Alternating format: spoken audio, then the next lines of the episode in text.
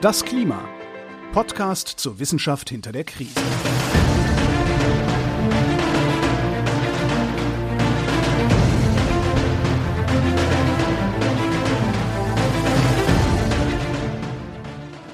Hier ist das Klima, der Podcast zur Wissenschaft hinter der Krise. Wir lesen den aktuellen Bericht des Weltklimarats und erklären den aktuellen Stand der Klimaforschung. Jeden Montag mit Florian Freistetter und mit Claudia Frick. Hallo. Hallo. Willkommen zurück zu Arbeitspaket 3 des IPCC-Berichts. Ihr trefft uns an, ich glaube, genau in der Halbzeit oder? Ja, von Teil 3 möglicherweise. Ja, ich glaube, Teil 3 ist äh, Halbzeit. Ich glaube, da haben wir 18 Kapitel, wir sind in Kapitel 9 heute. Das heißt, wir sind eigentlich auf dem letzten Sechstel. So, ja. mal schnell überschlagen. Gut, willkommen. Wir haben in der letzten Woche über Städte gesprochen mhm.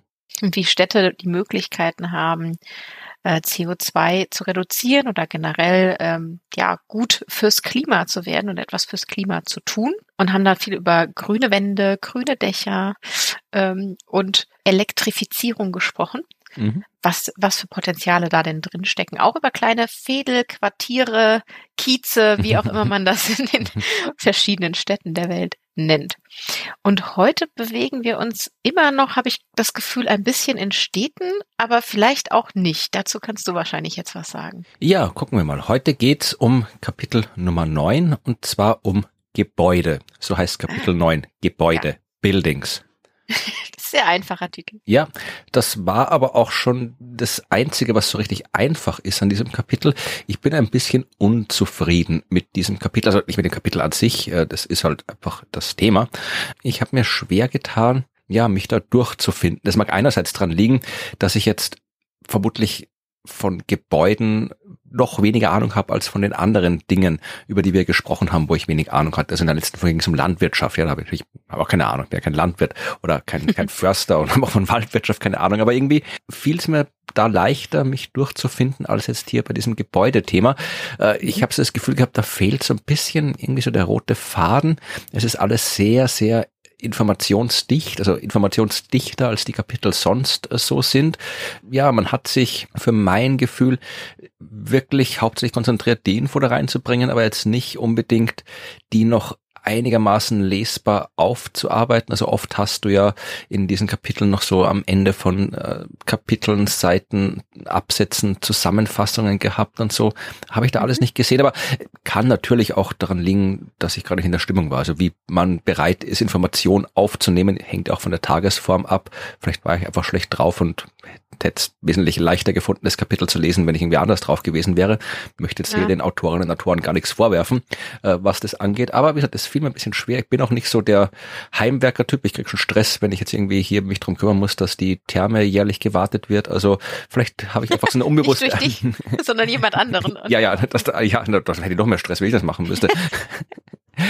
Und äh, ich bin auch niemand, der so am Haus, ich habe ja kein Haus, ich wohne in einer Wohnung, äh, der da hier irgendwie rumbastelt und so weiter. Also das ganze Thema Haus und äh, Gebäude ist nicht meins, aber wir machen es trotzdem. Wir wir machen ja. alles, was drin steht. Also beschäftigen wir uns mit Gebäuden und stellen gleich mal zu Beginn fest, dass äh, natürlich, so wie alle anderen Sektoren, die in diesem Bericht behandelt werden, auch die Gebäude für Treibhausgasemissionen verantwortlich sind. Ähm, jetzt nicht direkt, also es ist nicht so, dass da jetzt irgendwie äh, aus dem Haus CO2 ausgast oder sowas.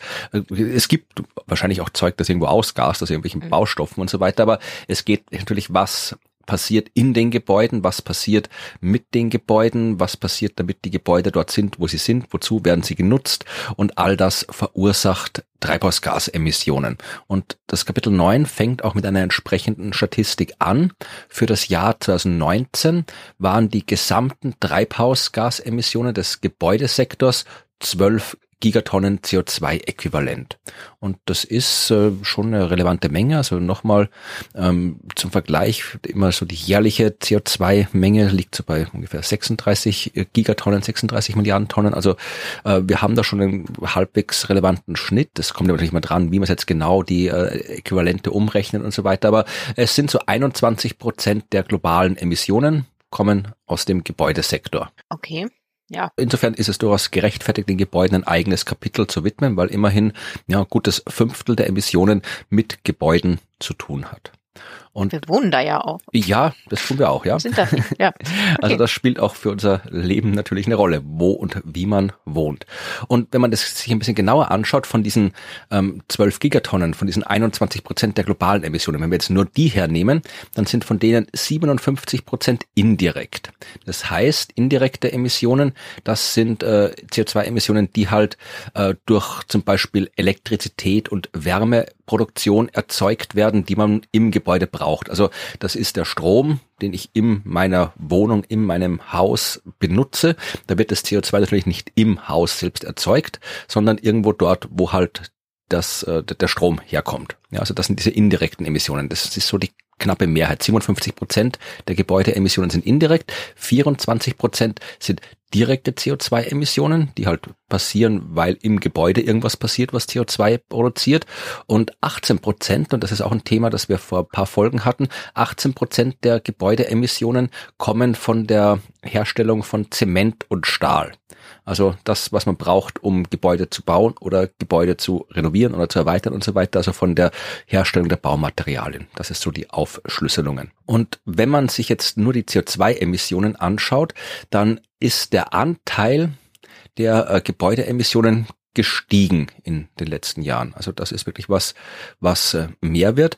Und man muss sich auch anschauen, welche Arten von Gebäude man hat. Das ist auch was, was wir haben. Also wir werden noch ein bisschen genauer auf die Arten eingehen, aber die erste grobe Unterteilung ist Gebäude, in denen Menschen wohnen und Gebäude, in denen irgendwas anderes passiert. Ja, also hier. Industrie, Herstellung, genau, Produktion. Ah, okay. Genau, mhm. kann auch einfach irgendwie sein, hier, hier ein Bäcker, da wohnt normalerweise niemand, aber das ist trotzdem ein Gebäude. Oder ah, ein ja. Kaufhaus oder eine Bibliothek oder eine Universität oder was auch immer. Das sind alles Gebäude, die irgendwo rumstehen und wo Dinge passieren, aber da wohnt halt keiner. Und diese Unterscheidung Gebäude, wo man wohnt und Gebäude, wo man nicht wohnt. Das ist so eine, die immer wieder auftaucht im. Okay, Wohngebäude ist tatsächlich ja. Menschen schlafen und leben und essen da drin. Genau. Okay. Also gut. tun sie in Universitäten auch oft zum Beispiel, aber es ist nicht der Hauptzweck. Es war nicht so gedacht. Ja. Aber gut. Ja. Und wenn man sich jetzt ähm, die Wohngebäude anschaut, dann nehmen die zumindestens, was die Energie angeht, den Hauptteil ein. Also von der gesamten Energie, die Gebäude brauchen, also egal was äh, in den Gebäuden passiert, durch wen, äh, wenn man die gesamte Energie hernimmt, die so in Gebäuden verwendet wird, verbraucht wird, 70 Prozent davon werden in Wohngebäuden verbraucht der globale Energieverbrauch oder Energiedemand, also der, ja, das, was halt die Energiegebäude brauchen, also der globale Energiebrauch ist von 1990 bis 2019 um 38 Prozent gestiegen. Und zwar hauptsächlich in den Nicht-Wohngebäuden. Da war der Anstieg 54 Prozent, 32 Prozent war er in den Wohngebäuden. Also das ist so die Ausgangslage. Äh, okay, gut. Aber das heißt, in, in unseren Wohngebäuden haben wir uns gar nicht so verschlechtert. Ja, okay. Es hat schon noch mehr Energie gebraucht, ja, aber, genau, aber nicht so viel wie in den Nicht-Wohngebäuden. Okay, gut. Ja, und jetzt wird's ein bisschen architektonisch. Also es kam mir, ich habe mir das rauskopiert, wir werden das alles natürlich nicht im Detail auflisten, aber ich fand es interessant, dass es im Bericht im Detail aufgelistet worden ist. Also es gibt ein eigenes Unterkapitel, wo die verschiedenen Gebäudearten aufgezählt sind. Natürlich, das merken Sie auch an, ist es wichtig zu wissen, für was ein Gebäude gebraucht wird und was man mit dem Gebäude machen will, wenn man irgendwie ja eine Chance haben will zu schauen, wie man da die Klima Abwilderungsmaßnahmen entsprechend umsetzen kann. Aber es ist natürlich sehr, sehr heterogen. Also es gibt die unterschiedlichsten Arten von Gebäude. Und das fängt schon an, also ich habe jetzt hier gesagt, äh, Wohngebäude und Nicht-Wohngebäude, aber das ist natürlich die, die gröbste Einteilung. Also Sie teilen hier zum Beispiel noch ein, Wohngebäude können klassifiziert werden als Slum. Ähm, das steht als erstes in der Liste. Was ist das?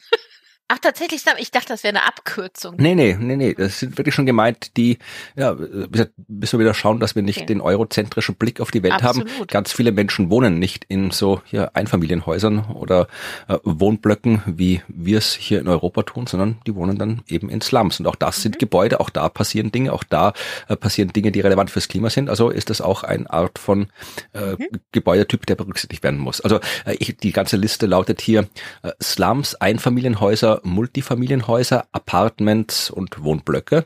Und dann, da teilen sie noch weiter. Also Einfamilienhäuser kann man einteilen in äh, freistehende Häuser oder nicht freistehende Häuser. Man kann es auch per Besitz einteilen. Also gehört mir das Haus? Ist es vermietet? Ah, ist es eine Wohngemeinschaft und so weiter? Also auch das. Und die wirklich lange Liste, die äh, war natürlich bei den Nicht-Wohngebäuden. Also das fängt an, ich lese sie mal vor, weil sie wirklich in ihrer Gott, Umfassendheit okay. so schön war. Es geht los mit kulturellen Gebäuden, also oder Gebäude für die Kultur, also Theater, Museen, Büchereien, Kulturzentren. Mhm. Dann gibt's die Gebäude für die Ausbildung, Kindergärten, Schulen, Universitäten, Forschungszentren, Laboratorien, Gebäude für Sport, ja, also Stadien, Trainingsgebäude, was weiß ich, was man nochmal, Eislaufhalle oder keine Ahnung, gesundheitsrelevante Gebäude, also alles, was irgendwie Arztpraxen, Krankenhäuser, Tierarztpraxen sind auch noch extra aufgeführt.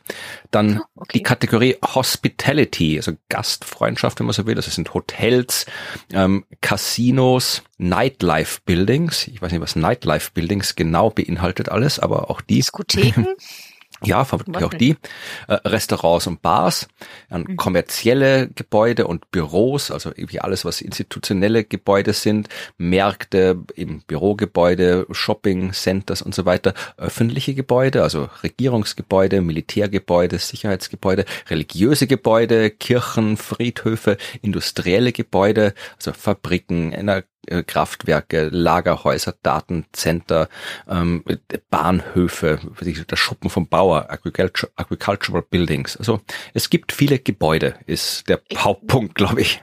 Okay, es gibt sehr, sehr viele Gebäude. Ich dachte gerade noch an die ganzen Stallungen und Ställe für, für Tiere und äh, drei, gibt Treibhäuser für, für Gemüse. Aber diese ganze Unterscheidung ist ja Wahnsinn. Also ich, ich, hab, ich, ich bin ja schon hängen geblieben bei, was ist der Unterschied zwischen Apartment und Mehrfamilienhaus? Und okay, aber wow. Also es wird dann im weiteren Verlauf des Berichts die diversen Informationen nicht auf dieses detaillierten Niveau runtergebrochen. Also es gibt schon äh, oft dann Unterscheidungen zwischen verschiedenen Arten von Gebäuden, verschiedene Gebäudetypen werden auch im Detail behandelt, aber es ist jetzt nicht so, dass jede Statistik da nach hier äh, Nightlife Building und äh, Datencenter und hier Kindergarten oder was weiß ich irgendwie aufgeschlüsselt wird. Wäre natürlich, wäre natürlich spannend, das zu sehen, aber so detailliert ist es nicht. Die muss es ja vielleicht auch nicht immer sein. Ne? Also manches lässt sich ja über die Kategorie ausweiten in der Statistik.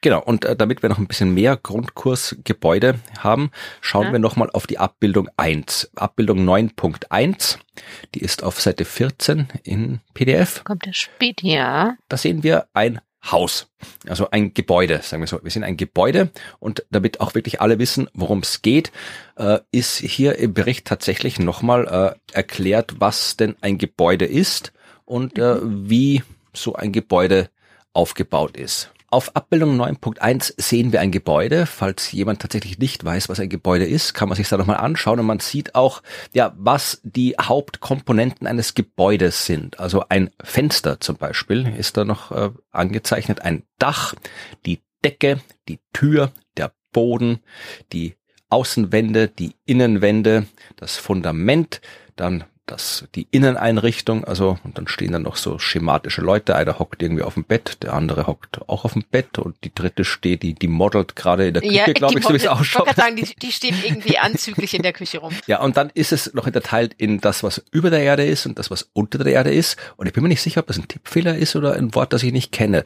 Da ist nämlich die Super E-Structure und die Sub-E-Structure zu sehen äh, angeschrieben. Und Super und Sub ist mir klar. Super ist das, was über der Erde ist. Sub mhm. ist das, was unter der Erde ist. Und Structure ist die Struktur. Aber dieses E, e weiß ich nicht, wo das herkommt. Also vielleicht, ich habe mal kurz geschaut, ob es da ein mhm. Wort gibt, wenn man da äh, sich im Internet das anschaut, aber ich hätte jetzt nicht gefunden auf die Schnelle, dass E-Structure irgendein ein nee. feststehender Begriff ist. Aber vielleicht weiß es jemand, vielleicht haben wir Menschen aus der Architektur-Community, mhm.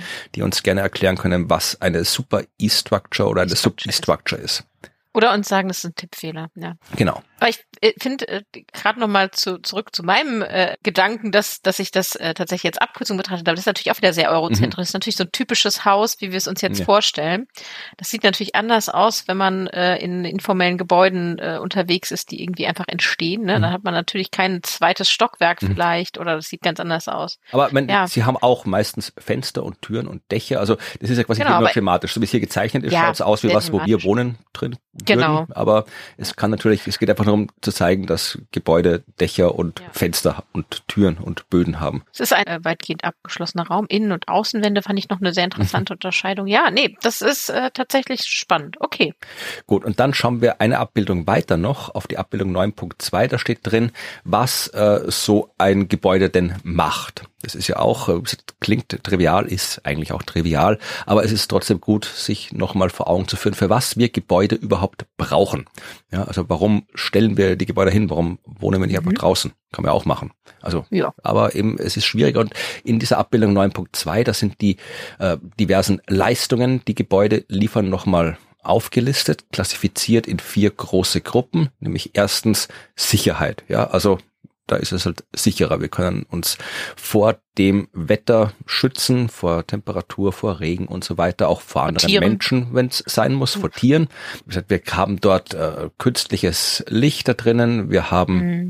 hier äh, frische Luft, wir haben Ventilation, Refrigeration. Also wir sind einfach da in einer Umgebung, die nicht ganz so ja willkürlich ist wie die Natur draußen. Das ist quasi mhm. so der Sicherheitsaspekt. Dann äh, kommt die nächste Stufe drauf, in dem Fall quasi Komfort. Es ist natürlich sehr viel komfortabler, in einem Gebäude zu wohnen, als irgendwie im Schlafsack auf der Erde im Wald zu liegen. Also mhm. ich habe hier, ja, ich habe ein Klo, ich habe Installationen im Gebäude, also ich habe irgendwie ja Warmwasser, Kaltwasser, ich habe äh, Abwasserleitungen und ich habe es wärmer. Es ist nicht so laut, wie es irgendwie ohne Gebäude ist. Ich kann die Wände und die Gebäude entsprechend dämmen, dass ich nicht irgendwie jeden Lärm von draußen reinkriege und so weiter. Also es ist einfach äh, komfortabler. Können wir bei mir noch mal nachdämmen? Bei mir sind hm. gerade die Höhner mit ihrem Zirkus vor, dem, vor der Tür und machen jeden Tag zweimal eine schöne Show mit Kölscher Karnevalsmusik. Da würde ich gerne über die Lärmdämmung noch mal reden. Die Höhner werden im IPCC-Bericht, glaube ich, nicht erwähnt, weil ich mich Ach, erinnern okay. kann. Hm, hm. Na gut, schade. Ja.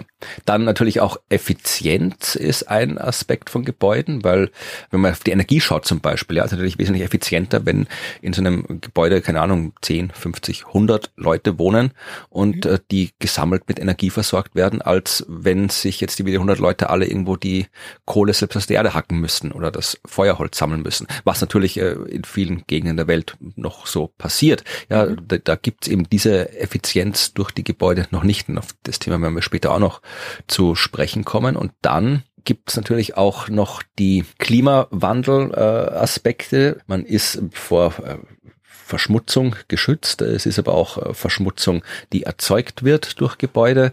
Äh, die äh, Energie, die in Gebäuden steckt, spielt eine Rolle. Also das gehört auch noch mit dazu zu dem ganzen Aspekt. Und damit wir die Abbildungen voll machen, es werden heute einige Abbildungen kommen. Ich habe mich dann tatsächlich an den Abbildungen orientiert in diesem Bericht, mhm. weil ich die ein bisschen äh, ja verständlicher fand als äh, den Text selbst. Wir schauen uns jetzt äh, so auch zur Einstimmung noch eine Abbildung an, wo so ein bisschen die ganze Klimasituation von Gebäuden im Laufe der Zeit von Vergangenheit bis Zukunftsprojektion dargestellt wird. Und das ist die Abbildung 9.3 so wieder gleich die mhm. nächste Abbildung, die kommt im Bericht. Und da sehen wir, so wie wir es schon oft gesehen haben im Bericht, eine Zeitreihe. Also wir sehen für verschiedene Zeitpunkte die Treibhausgasemissionen der Gebäude. Und ja. zwar am Anfang, da in diesem einen Kästchen, wo Historical drüber steht, das ist das, was wirklich in der Vergangenheit passiert ist. Von 1990 bis 2019, so in zehn Jahresabschnitten haben wir da vier Blöcke. Also 1990, 2000, 2010, 2019.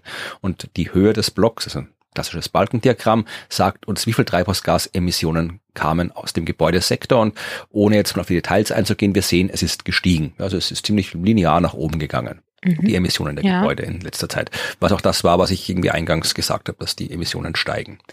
Wir können schauen, wie die Blöcke im Detail aufgebaut sind. Die sind unterteilt nach verschiedenen ja, äh, Untergruppen der Emissionen und da sehen wir, dass sich schon ein bisschen was getan hat. Also der unterste Blockanteil, das ist die direkten Emissionen aus den Wohngebäuden. Da ist nicht viel passiert. Die sind wesentlich gleich geblieben. Und äh, wo sich doch was geändert hat, sind die indirekten Emissionen. Also das, ah, was wir ja. zum Beispiel durch äh, unseren Energiebedarf verbrauchen. Ja, und der Energiebedarf mhm. ist offensichtlich gewachsen, beziehungsweise sind die Emissionen, die aus Energie- und Wärmebedarf stammen, gewachsen. Und das Gleiche ja. gilt auch für die Nichtwohngebäude. Das ist der dunkelblaue Block oben drüber, der ist auch gewachsen. Mhm. Also ja.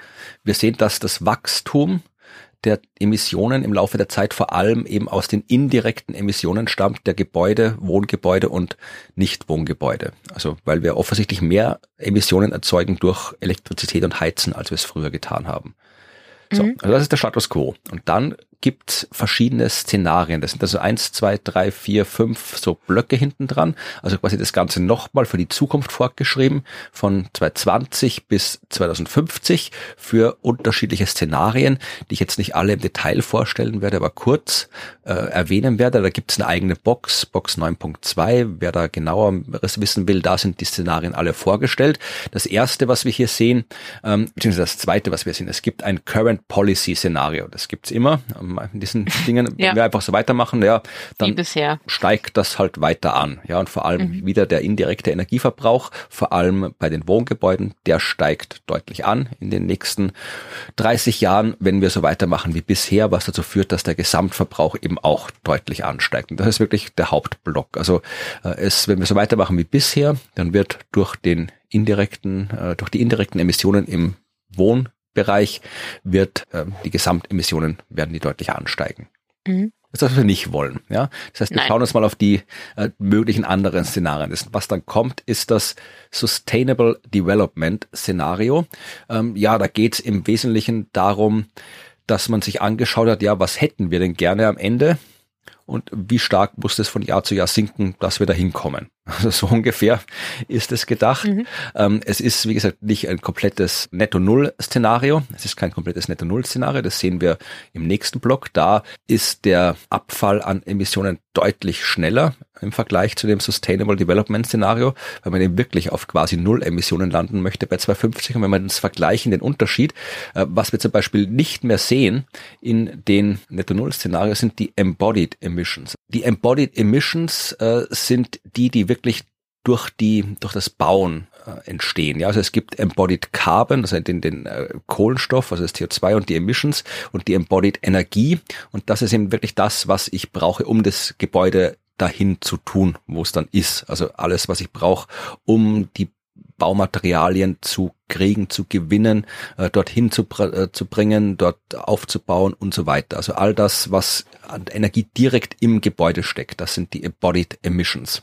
Okay. Und da sehen wir, dass die zum Beispiel im Sustainable Development Szenario, da gibt's noch Embodied Emissions, im Netto-Null-Szenario da nicht mehr. Also da geht man davon aus, offensichtlich, dass wir ja soweit alles elektrifiziert haben mit erneuerbaren Energien, dass da nichts mehr an Emissionen rauskommt. Ja, schön, schön wäre das, ja. ja. Dann gibt's ein Image Lifestyle Renewable Szenario. Also das äh, ist halt die, die Abkürzung Image ist wahrscheinlich auch irgendein Datensimulationspaket oder was weiß ich. Das heißt einfach so, ja.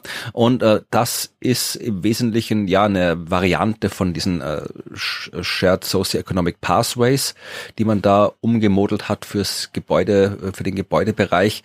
Und äh, das ist einer von den guten Wegen, wie wir es immer gesagt haben, vom SSP2-Pfad. Äh, und da sehen wir auch, dass am Anfang passiert weniger. Da bis 2030 tut sich fast gar nichts bei den Gebäudeemissionen und dann sinkt aber es sinkt nicht so wirklich weit nach unten, weil da ein paar Limits angenommen worden sind. Das heißt, wir verändern zwar durchaus was, äh, bei den ja, Emissionen, die durch die ähm, indirekten Dinge entstehen. Also da haben wir erneuerbaren Energien, da sinken dann die ganzen indirekten Emissionen, aber ansonsten sinkt nicht so viel, weil vor allem dann auch mehr gebaut wird in diesem Szenario. Also gerade in den sich entwickelten Ländern wird dann mehr gebaut und die fressen dann zusätzlichen Gebäude, die einfach entstehen, fressen dann die Einsparungen anderswo zum Teil auf und darum kriegen wir halt nicht ganz so ein tiefes Absinken der Emissionen. Das letzte Szenario für die Zukunft, das äh, nennt sich REC-LED, Resource Efficiency and Climate Change Low Energy Demand. Ja, also das ist wieder ein Szenario, wo man davon ausgeht, dass der Energie Verbrauch deutlich sinken wird, was man auch in dem Diagramm sieht, wo halt wirklich die Balken für den, die, die indirekten Emissionen quasi verschwinden, weil halt kaum noch äh, Energie irgendwie äh, Verbrauch Emissionen erzeugt. Ist ja total spannend, wie, wie niedrig runter das gehen kann. Ja. ja. Und wir können uns auch noch, äh, wenn wir wollen, den zweiten Teil dieser Abbildung anschauen. Da ist es aufgeschlüsselt. Da haben wir das gleiche nochmal, also genau das gleiche Diagramm, nur jetzt jeweils für eine verschiedene, für eine bestimmte Region auf der Welt. Also Afrika, ah, ja. Ostasien, Mittelost, also all das, was wir eh schon kennen aus den anderen geografischen Aufspaltungen. Und da äh, gibt schon Unterschiede. Also wenn wir uns da hier gerade das erste anschauen, Afrika, da, und wir, wir schauen jetzt einfach mal nur auf das ähm, äh, weiter so, so wie immer Szenario. Also wenn wir einfach so weitermachen würden, dann steigen die Emissionen in Afrika stark an, weil klar, da ist, hast du auch bei den Städten gestern erwähnt, es gibt Städte, die entwickeln sich, es gibt Städte, die werden gebaut. Und wenn wir davon ausgehen, dass äh, dort, wo sich die Länder noch entwickeln und wo jetzt viele Menschen vielleicht eben in Slums wohnen und sich dann äh, hoffentlich bessere, komfortablere Wohnungen leisten können, ja, dann steigt auch die steigt der Energieverbrauch. Und das sieht man da sehr, sehr schön, dass da vor allem der Energieverbrauch aus den Wohngebäuden deutlich ansteigt in Afrika. Ja. Wenn wir einfach so weitermachen mhm. wie bisher. Aber, und auch das sollte man immer machen, wenn man ähm, Grafiken anschaut, einen Blick auf die Y-Achse werfen, also der Höchststand da, der liegt noch deutlich unter dem aktuellen oh. Stand, den wir jetzt in Europa haben. Also das, was Afrika im weiter so Szenario äh, 2050 als Höchststand an Emissionen im Gebäudesektor rausschmeißt, das haben wir äh, schon 1990 längst überschritten in Europa. Ja, oh, da sagst du was. Es ist mir aber eben auch gar nicht erst aufgefallen. Die Y-Achsen sind tatsächlich extrem unterschiedlich. Ja. Also ja. Das muss man aufpassen. Man darf diese Blöcke ja. nicht einfach so nebeneinander legen. Mhm. Ja. Und äh, wir gehen jetzt nicht alle, alle diese ganzen hier Grafiken im Detail durch. Ich wollte nur erwähnen, dass es sie gibt. Äh, man sieht auch, dass zum Beispiel in Europa, wenn wir da so dass das äh, weiter so Szenario anschauen, da tut sich gar nicht so viel. Also da haben wir schon im Wesentlichen das so ausgereizt, weil klar, wir können nicht mehr unsere Städte so groß bauen, wir können nicht mehr so viele neue Häuser irgendwo hinbauen, wir können die ein bisschen größer machen. Auch das hast du in der letzten Folge ja äh, besprochen, dass Städte, mhm. wenn sie mal da sind, dann sind sie, sind sie da, da kann man nicht mehr beliebig umeinander bauen. Und äh, da haben wir nicht mehr so viel, sagen wir mal, negatives Potenzial durch einfach mehr Gebäude mehr Emissionen zu erzeugen. Also da tut sich nicht mehr so viel im Weiter-so-Szenario, aber natürlich äh, sollte sich was ins andere, in die andere Richtung tun. Mhm. Ist ja auch, ist ja auch eine, sind ja auch absolute äh, Werte. Also ich meine, äh, es kann, man kann natürlich sagen, wenn es dann dichter wird in den Städten, dann steigt es da auch nicht, mhm. ne? Aber wir haben mehr Menschen. Ja. So äh, ist ja auch eine, naja, eine relative Verbesserung, dass das nicht, dass die Emissionen pro Kopf gleich bleiben, aber trotzdem ist es noch zu viel. Mhm. Ja, also wenn man sich jetzt nochmal irgendwie die konkreten Zahlen anschaut, so von 1990 bis 2019 sind die Emissionen aus dem Gebäudesektor global gesehen um 50 Prozent gestiegen. Und die indirekten CO2-Emissionen waren eben der Hauptteil, da war der Anstieg 92 Prozent, weil eben einfach äh, mehr fossile Brennstoffe genutzt wurden, um den Strombedarf zu äh, stillen. Das ist der Hauptgrund. Und wenn man sich das anschaut historisch, dann war der höchste Anstieg ähm, in, nein, Entschuldigung, äh, ich rede vom Positiven, äh, der höchste, die, die, die höchste Verminderung, nee, so sagt man, ja, wie sagt okay. man das? Also, ähm, die am meisten am stärksten gesunken sind die Emissionen. Das ist, glaube ich, grammatikalisch korrekt. Am stärksten gesunken sind die Emissionen in Europa und Eurasien in den letzten 20 Jahren. Da war es äh, fast 14 Prozent der direkten Emissionen und 33 Prozent der indirekten Emissionen, die da gesunken sind. Der höchste Anstieg der direkten Emissionen war im Mittleren Osten. Da war der Anstieg 198 Prozent wenn man sich anschaut, okay. was auch nicht verwunderlich ist, wenn man sich überlegt, was da gebaut wird. Also jetzt allein hier so Fußball-Weltmeisterschaft Katar, die da irgendwie 20 neue Stadien hinklatschen oder die gigantischen Hochhäuser irgendwo in, in äh, arabischen Halbinseln und so weiter. Also ist natürlich wieder hier ähm, so die Prestige-Klischeebauten, aber da wird viel gebaut. Ist klar, dass ja, es da historisch gesehen einen enormen Anstieg gab. Aber noch stärker war der Anstieg in Ostasien. Wenn du auf das Bild schaust, da sind wir wirklich, ja, da sind die Kurven, haben sich fast verdoppelt. Das ist schon fast exponentiell, was da abgeht. Und ich habe äh, zuerst gedacht, ich habe einen Copy-Paste-Fehler gemacht, aber es stand da mhm. so drinnen. Äh, da sind die indirekten Emissionen gestiegen um 2258 Prozent. What? 2000? Ja. stand zumindest so im Bericht. Das kann Oh, sein, dass krass. ein Tippfehler ist, aber Hm. das stand drinnen. Ja, gut, aber ich meine, das ist ja tatsächlich ein, äh, äh, der Anstieg da ist ja auch wirklich hoch. Aber 2000 hätte ich jetzt nicht gesagt, aber gut, indirekt ja, okay. Also wie gesagt, da kann man sich gerne verlieren in dieser Grafik, da steht viel. Äh, wir gehen weiter und zwar, und jetzt bitte, äh, hast, du hast die Grafik noch offen. äh, Ja, ich bin offen. Jetzt scrolle mal langsam so nach unten so und scroll, scroll Ja, auf die ich Seite, die dann kommt. Und Ja, ah, nee, du, ja. Entschuldigung, du musst länger scrollen. Ich habe jetzt hier, ich habe Das ist kein eine- Problem. Ich, ja, ich scrolle ja. gerade über die, die folgende Seite Ja, und so, scroll mal, Seite. bist du auf Seite 22. Scroll mal so langsam vor dich hin. Ja, ja, jetzt, jetzt komme ich 21, 22. Oh, oh mein Gott! Ja, ein seltener Anblick im IPCC-Bericht. Wir haben Formeln. Es sind Formeln drin und äh, es sind nicht die einzigen Formeln. Es kommen noch zwei Formeln. Wir haben hier zwei Formeln und es kommen noch zwei Formeln. Das heißt, äh, wir haben in diesem Kapitel tatsächlich vier mathematische Formeln, was, glaube ich, eine Vervierfachung des bisherigen Formelaufkommens ist im Bericht, wenn ich mich richtig erinnere. Ich glaube, wir hatten eine. Ja. Ja, also äh, das hat mich auch sehr überrascht. Also wir werden die Formel nicht im Detail besprechen. Ich habe sie nur, ich wollte sie nur erwähnen, weil sie so selten sind. Im Wesentlichen geht's in dieser Formel darum, wie man die äh, Emissionen unterteilen kann in die verschiedenen Faktoren, die den, die die Emissionen treiben. Ja, also da äh, gibt's eben die gesamte Fläche von äh, die Gebäude einnehmen. Es gibt den Energieverbrauch, es gibt die direkten und indirekten CO2-Emissionen und das ist da irgendwie mathematisch und natürlich die Bevölkerungsgröße und da sieht man halt, wie man das mathematisch aus sich äh, auseinander dividieren kann, beziehungsweise Ähm. wie man halt die gesamten CO2-Emissionen aus diesen Unterkategorien zusammensetzen kann. Also es ist jetzt eigentlich keine Hexerei, was da drin steht. Aber kannst du wenigstens kurz erklären, was die zwei wunderbaren, namenhaften, wohlklingenden Abkürzungen POP und SUF bedeuten? Äh, ja, äh, da wären wir auch noch gekommen. Also Pop ist natürlich, Okay. Pop ist die Bevölkerung, logischerweise. Also also ich dachte, das wäre die Pop Popmusik. Okay, gut. Nee, ist die Pop, also die Bevölkerung, Population. Und das sieht man auch, also dass hier, wenn man das dann eben so entsprechend aufteilt, äh, dann sieht man äh, anhand dieser Formel, dass die, das Bevölkerungswachstum für 28 Prozent des Wachstums der Emissionen Mhm. verantwortlich war.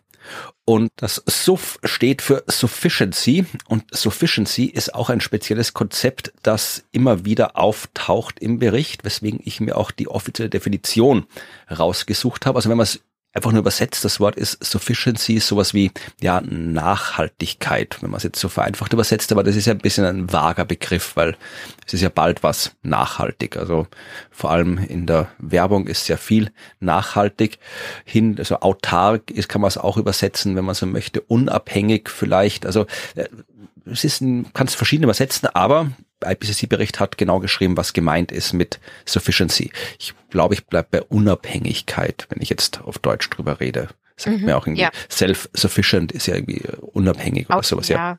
ja, ja. Ja. Also autark ist halt auch Ja, schon wieder ein ja, Fremdwort. Und äh, im Prinzip sagt das, äh, dieses äh, Sufficiency, dass man schaut, dass man, wenn man ähm, neue Häuser baut oder sowas, dass man ja äh, möglichst keine Emissionen durch äh, die Materialien, durch den Energieverbrauch äh, erzeugt über die Lebenszeit eines Gebäudes. Ja, also ein, ein Null-Energiehaus, sowas gibt's ja. Also das ist einfach irgendwie, das wird gebaut und dann ist es irgendwie so gedämmt und so irgendwie hergerichtet, dass es sich quasi selbst äh, erhält, selbst äh, die Energie erzeugt, die es verbraucht, selbst äh, die Wärme erzeugt, die es braucht oder so isoliert, dass es überhaupt keine Wärme braucht. Also das wäre zum Beispiel etwas, was äh, in dem Fall hier als, als unabhängig definiert werden kann.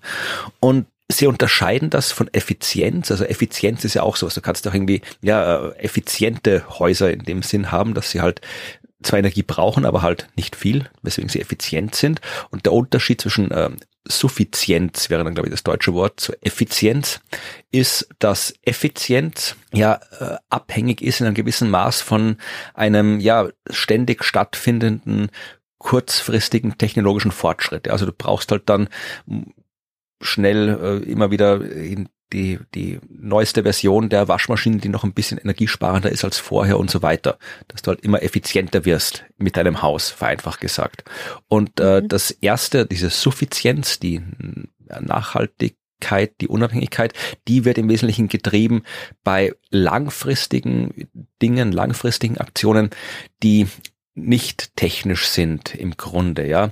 Also wenn du ja Landnutzung entsprechend äh, berücksichtigst, ja, also dass du jetzt irgendwie nicht sofort äh, irgendwo dein Haus wieder irgendwo hinbaust, wo es nicht hingebaut werden soll, sondern irgendwas, was halt einfach äh, die Art und Weise, wie das Haus gebaut wird, dann am Ende dafür sorgt, dass da eben keine Emissionen rauskommen.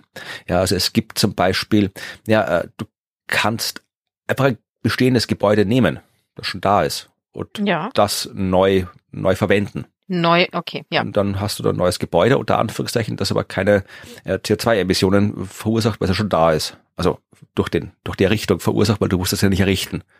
Weil es ja schon da. Ja, du musst auch keinen, nicht den Zement oder sonstige ja. Materialien verbrauchen genau. und das antransportieren, ja. Genau, also das ist das, was hier so mit Landnutzung mhm. und Planung gemeint ist, dass man sowas machen kann. Ja, oder dass du halt äh, politisch gesehen drauf schaust, dass du hauptsächlich mehr Familienhäuser baust und weniger Einfamilienhäuser. Das ist auch entsprechende nachhaltige Nutzung, dass du die Gebäude machst, so dass sie äh, vielleicht ein bisschen ja ein bisschen kleiner werden, also dass irgendwie dort, wo wenig Menschen wohnen in einem Haushalt, die Gebäude dann entsprechend kleiner sind als äh, dort, wo viele Menschen wohnen und so weiter. Also das ist alles so Zeug, was mit diesem Sufficiency gemeint ist. Und das spielt natürlich auch eine Rolle und da werden wir auch noch ein bisschen im Detail drauf zu sprechen kommen auf diese Suffizienz. Und da sieht man hier auch in dieser Formel, du hast ja erwähnt, dass da hier, da steht Pop mal Suff mal F mal Renn. Und das, das sind diese, diese vier Faktoren in dieser Formel, die halt äh, die einzelnen Treiber der CO2-Emissionen im Gebäudesektor beschreiben. Und Pop, wie gesagt, war die Bevölkerung, Bevölkerungswachstum, der eben für 28 Prozent verantwortlich war der Emissionen. Und äh, das Fehlen der Suffizienz, ja, also dass die entsprechende Regelungen, Gesetze gibt, die dafür sorgen, dass sich all diese Maßnahmen, die wir vorhin erwähnt haben, dass die durchgesetzt werden. Dieses Fehlen der Suffizienz, das macht äh, 52 Prozent Anteil aus. Das heißt, es ist der Hauptanteil dass oh, die Gebäude ja. nicht äh, ja suffizient genug sind. 52 Prozent ist ja, da kann man ja. nichts dran drehen. Ja. Das ist der Hauptanteil. Genau. Und das F ist die Effizienz. Das ist halt einfach ja effizienter werden. Schauen, dass du irgendwie vielleicht ja von die Kühlschranktür nicht so lange offen lassen bis hin zu vernünftig dämmen. Da ist quasi alles bei Effizienz drin. Das ist äh, zweiter großer äh, Anteil. Da hat es natürlich das nicht so einem Sinken geführt. Ja, also die Effizienz ist gestiegen und tatsächlich um 49 Prozent hat das zu einer Verringerung geführt. Also die ist da mit einem negativen Wert dann quasi in der Formel drin. Und dann gibt's noch das REN, das ist einfach der Anteil der Erneuerbaren, der Renewables Aha, im Energiemix. Renewable. Und äh, dadurch, dass der ja nicht wirklich gesunken ist, sondern im Gegenteil gestiegen ist, äh, ist dieser Faktor für eine Steigerung von 16 Prozent verantwortlich. Okay. Also das ja. ist so diese Formel, die man hier sieht. Und jetzt schauen wir uns noch eine Abbildung an, und zwar die Abbildung 9.6. Die ist auf Seite 26 im PDF.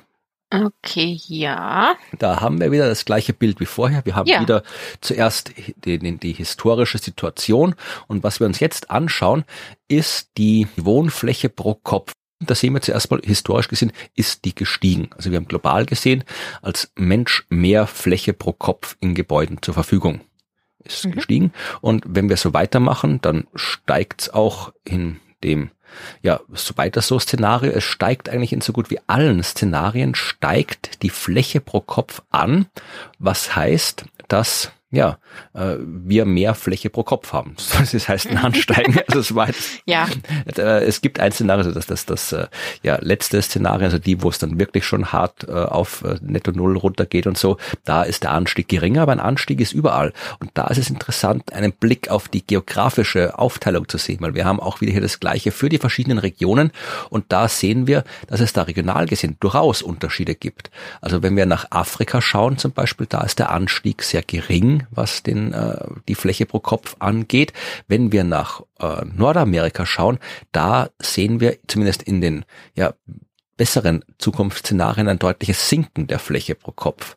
Ja, in Europa sehen wir ein nicht ganz so deutliches, aber auch ein kleines Sinken pro Kopf. Das heißt, da haben wir so ein bisschen, wenn man es so interpretieren will, einen weltpolitischen Ausgleich. Also da in den entwickelten Ländern, also Europa, Nordamerika, äh, asiatischen Raum, da wo halt ja was man so als globalen Norden zusammenfasst, da haben wir, wenn wir die wirklich guten Szenarien und nicht die weiter so Szenarien betrachten, sondern eben die klimagünstigen Szenarien, da haben wir in diesen Gegenden der Welt ein Sinken der Fläche pro Kopf, wohingegen äh, in Afrika und in äh, Südasien und so weiter, da steigt die Fläche pro Kopf. Also das gleicht sich historisch so ein bisschen aus. Das ist interessant. Also ich, ich versuche mir gerade zu, die, die, die, zu erklären, warum das so ist. Naja, äh, wir haben schon viel gebaut und ja. können vermutlich das, was wir haben, effizienter nutzen und werden vielleicht auch aufhören, dass wir jetzt irgendwie alle äh, ins Einfamilienhäuschen auf dem Land ziehen, weil äh, wir die Städte und alles vielleicht im mhm. Idealfall so umorganisieren,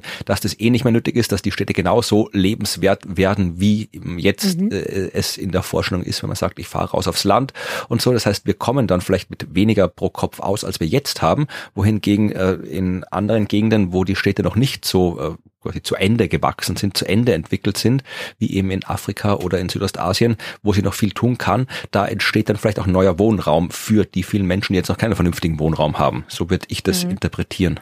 Okay, ja, nee, das, das kann ich nachvollziehen. Ich hatte noch gerade kurz überlegt, ob da es damit reinspielt, ob man jetzt in die Breite baut, also mehr Gebäude oder ob höhere Gebäude da auch mit reinzählen. Das habe ich gerade noch nicht so, so, ganz verstanden. Das weiß ich auch nicht. Es gibt ja die Fläche okay. pro Kopf. Das ist, glaube ich, egal, wie hoch das Gebäude ist, oder? Ich, genau, wenn das dann egal ist, dann ist das ja auch so ein Ding. Ne? Also wenn, wenn man in die Höhe baut, hat man kein, nicht mehr Fläche, aber wenn man die Breite baut, natürlich mehr Fläche. Okay. Ja, dann gucken wir ein bisschen auf die Art von Energie, weil das ist ja auch was, das hatten wir vor zwei Folgen, da ging es mhm. um die verschiedenen Energiearten und äh, das ist natürlich auch eine, eine spielt auch eine Rolle, äh, was man da im Gebäude macht und da geht es jetzt nicht nur um den Strom an sich, ja, sondern äh, gerade in Gebäuden, gerade wenn es um sowas geht wie Heizen, wie Kochen, dann hat natürlich Kohle eine große Rolle gespielt und spielt immer noch eine Rolle hier auf der Welt und da äh, ist es aber zu einem Absinken gekommen. Ja, also die Kohle, der Kohleverbrauch ist global gesehen äh, von 1990 bis 2019 um 60 Prozent gesunken in den Wohngebäuden und 52 Prozent in den Nicht-Wohngebäuden. Ja, also die Kohle, Kohleverbrauch ist gesunken. Das ist schon mal gut. Äh, was am meisten gestiegen ist im Energiemix ist äh, Solarthermisch, also Solarthermal. Das ist also Solarwärme in dem Fall und Geothermie und Elektrizität. Also das ist auch gestiegen. Also da wird jetzt nicht unterschieden zwischen Elektrizität, die aus Kohle kommt, sondern da geht es wirklich so um, um Wärme in dem Fall. Ja, also den, den, nicht den Stromverbrauch an sich, sondern das, was wir halt nutzen für Wärme, für Kochen und so weiter. Und da ist eben Kohle gesunken, Solar, geothermisch, elektrisch ist gestiegen. Okay. Ja, das, das, haben wir auch, glaube ich, so verstanden äh, genau. aus dem vorherigen. Genau. Was tatsächlich gestiegen ist, äh, ist der Gasverbrauch in den Wohngebäuden. Ja, von 1990 bis 2019 um 75 Prozent ist der Gasverbrauch gestiegen. Mhm. Und 46 Prozent in den Nichtwohngebäuden. Also da ist der deutliche, viel größere Anstieg bei den Wohngebäuden beim Gasverbrauch. Ja, in Deutschland definitiv auch. Wir können uns den Energieverbrauch äh, auch in der Abbildung 9.8 anschauen. Auf ah, Seite 30. Ja. Ich hatte kurz Angst, dass du 9.7 sagst, weil die hat mir Angst gemacht. So, nee. 9. Ja, ja, okay. Und auch wieder hier, das sind vom Stil her immer die gleichen Abbildungen, immer diese vier Blöcke für die Jahrzehnte 1990, 2010, 2019 mhm. und äh, dann historisch und die verschiedenen Szenarien, die Entwicklungen. Und da sehen wir jetzt äh, die Energie pro äh, die Energie aufgeteilt nach Nutzungsart. Also wir können schauen, wie ist der Energieverbrauch insgesamt gestiegen, weil er ist gestiegen. Äh, und was hat dazu geführt, also welchen Anteil haben die verschiedenen Sachen? Wenn wir uns da historisch anschauen, dann sehen wir, das, was ich gerade gesagt habe, von 1990 auf 2000 ist der Energieverbrauch gestiegen. Aber was hat dazu geführt, dass er gestiegen ist? Nicht unbedingt das Heizen, also Space Heating, also einfach Heizen. Da ist der Energieverbrauch eigentlich minimal angestiegen, aber doch gleich geblieben. Heizen von Wasser, das ist schon gestiegen. Ah, ja. Was ein bisschen stärker gestiegen ist, ist äh, Kühlung, ja, also äh, Klimaanlagen und so weiter, einfach kühlen. Da ist das, es hat zwar nur einen kleinen Anteil, aber der ist gestiegen, dieser Anteil. Und ähm, Kochen, ist der Energieverbrauch auch gestiegen, hat sich so, wie ich sagen, grob verdoppelt in den letzten 30 Jahren. Äh, es ist ein bisschen was gestiegen, ja, Connected and Small Appliances, ja, also, keine Ahnung, das Radio ansteckt oder ähm, die Playstation oder was auch immer, den Fernsehapparat oder den Rasierapparat oder was auch immer man halt irgendwie so alles anstöpselt und verwendet. Das ist doch, hat sich auch verdoppelt ungefähr. Und dann gibt's noch hier Refrigeration, also wirklich frieren, Kühlschrank und so weiter. Äh, Beleuchtung stand auch noch drin. Und das sieht man schön. Also ich weiß nicht, ob das jetzt irgendwie, müssen wir dann nochmal in der geografischen Version schauen, aber man sieht schön, dass die Beleuchtung, also das, was wir für Leuchtmittel äh, an Strom, an verbraucht haben, an Energie verbraucht haben, ist mhm. tatsächlich von 2010 auf 2020 gesunken. Und äh, ich frage mich, ob das die Auswirkungen sind, die wir vor ein paar Folgen besprochen haben, wo es um die Energiesparlampen ging. Ach, hm, möglich natürlich, aber ja gut, wenn die es natürlich nicht explizit schreiben, kann es auch was anderes sein. Und dann äh, gibt es noch irgendwie einen Balken für Cleaning Appliances. Das weiß ich jetzt nicht, ob da ist die Staubsauger speziell gemeint sind. Ähm, keine Ahnung, ob die da, warum die da extra sind oder was man sonst noch alles für Cleaning Appliances hat in Gebäuden. Vielleicht gibt es irgendwas Industrielles, was im Wohngebäude nicht so auftaucht. Aber das sind so die verschiedenen Endnutzungen. Und jetzt können wir wieder schauen, wie ändert sich das. Ne? Im weiter so Szenario steigt alles an. Da steigt eben auch vor allem hier äh, Klimaanlagen, also das, was wir brauchen, um die Räumlichkeiten zu kühlen. Das wird extrem ansteigen in den nächsten 30 Jahren im weiter so Szenario, weil es wird heißer und da brauchen wir mehr davon. Ja, deswegen grüne Wände und grüne Dächer, wir noch. Genau. Ja, also das ist eigentlich der Hauptgrund, der dafür sorgt, dass es in den nächsten Jahren ansteigen wird, wenn wir weiter so machen. Der Rest steigt auch ein bisschen an, aber nirgendwo so viel wie beim äh, bei den Klimaanlagen. Wenn wir jetzt ja. uns ein paar von den äh, ja freundlicheren Szenarien anschauen, dann sehen wir tatsächlich, dass überall die Balken ja minimal ansteigen, minimal absinken oder gleich bleiben, was äh, zeigt, dass sich an unserem Energieverbrauch gar nicht so viel ändern wird im Gebäude in den nächsten Jahrzehnten. Und äh, dass es dann trotzdem alles klimafreundlichere Szenarien sind, liegt halt einfach daran, dass unsere Energie dann woanders herkommen wird oder klimafreundlicher erzeugt werden wird oder klimafreundlicher eingesetzt werden wird. Ja, elektrifiziert oder genau. sowas, ja, okay. Und da sieht man schon, dass zum Beispiel hier äh, in dem, diesem Sustainable and Development Szenario, da sinkt der Energieverbrauch fürs Heizen extrem ab. Ja, also nicht mhm. extrem, aber er sinkt stark ab, wohingegen das fürs Wasser zum Beispiel äh, gleich bleibt, der Anteil. Äh, ist auch logisch, wenn du jetzt irgendwie besser gedämmte Gebäude baust zum Beispiel, dann brauchst du das Gebäude nicht heizen, aber warmes Wasser brauche ich trotzdem. Also es nutzt nichts, wenn mein ja, Gebäude klar. gedämmt ist, ich dusche mich trotzdem nicht bei 10 Grad oder so, ja, also mit mhm. 10 Grad kaltem Wasser. Also das bleibt gleich, aber das andere sinkt. Dafür steigt dann auch hier äh, der Energiebedarf für Klimaanlagen an und äh, es steigt hier auch äh, der Energiebedarf für das ganze Zeug, was ich in meinem Haus habe und irgendwo anstöpsel, ja, wir kriegen immer mehr Computer in allen möglichen Geräten, du hast immer mehr Klump, was du irgendwo aufladen musst jeden Tag. Also das äh, wird in Zukunft vermutlich nicht Stimmt. anders sein. Das heißt, da steigt der Energiebedarf insgesamt an und drum kommt halt dann, ja, insgesamt bleibt alles gleich, aber intern verändert sich einiges. Mhm. Ja, und äh, ja, das sind so die entsprechende Balken. Wir können noch mal wieder einen kurzen Blick auf die regionale Aufspaltung äh, werfen und da sehen wir das auch nochmal, dass zum, in Nordamerika, wenn wir da schauen, da ist zum Beispiel der Balken für Klimaanlagen, wenn wir die historische äh, Entwicklung anschauen, die haben einen fetten Balken, einen fetten Anteil für Klimaanlagen, wohingegen Europa äh, so gut wie keine Klimaanlagen hat. Da sieht man auch schön so die historische, Stimmt. die Unterschiede zwischen den beiden. Also, dass in den, in Amerika Spannend. überall die Klimaanlagen sind, bei uns aber nicht. Andererseits, in Nordamerika hast du weniger für Raumheizung als in Europa, weil ja, Europa ist tendenziell, tendenziell Länder, wo es kälter ist als Nordamerika. Mhm. Gut, wenn die haben Kanada, aber da, wo es wirklich kalt ist, wohnt da niemand. Und wir haben ja Leute, die über ganz Skandinavien wohnen und Winter, die kalt werden, mhm. alles. Spannend. Und man ja, sieht auch schön total spannende Bilder. Ja, man sieht auch, dass hier quasi so der Ver Verbrauch für Zeug, das du irgendwo anstöpselst, ähm, mhm. in Amerika deutlich größer ist als in Europa. Da sind die Balken viel, viel kleiner. Also da brauchen wir weniger Strom, weniger Energie für Dinge, die wir äh, in, in unseren mhm. Wohnungen betreiben. Also das, das sieht man auch schon, da sind die Achsen nämlich überall gleich. Nee, stimmt auch nicht. Nee. Gleich. Aber äh, sie sind, äh, man sieht trotzdem, dass zum Beispiel Afrika ach, macht da, was die Energieverbrauch in Gebäuden angeht, ja, Afrika macht quasi nichts aus, in dem, wenn man es mit anderen Regionen vergleicht. Ja, okay. Asia Pacific Development hat mich gerade etwas irritiert, weil da die hm, Achsenbeschriftung ja. ist 011223344. Was? Okay, aber das ist offensichtlich sehr klein. Ja. ja. Ja, also nochmal auf Zahlen aufgeschlüsselt. Also mehr als die Hälfte der Energie in Wohngebäuden geht bei uns in Europa für Heizungen drauf. Ähm, und ja, wenn du anschaust, Mittlerer Osten, da geht quasi gar nichts für Heizung drauf. Also wirklich, glaube null, weil ja, Warum auch? Da muss man nicht so wirklich viel heizen.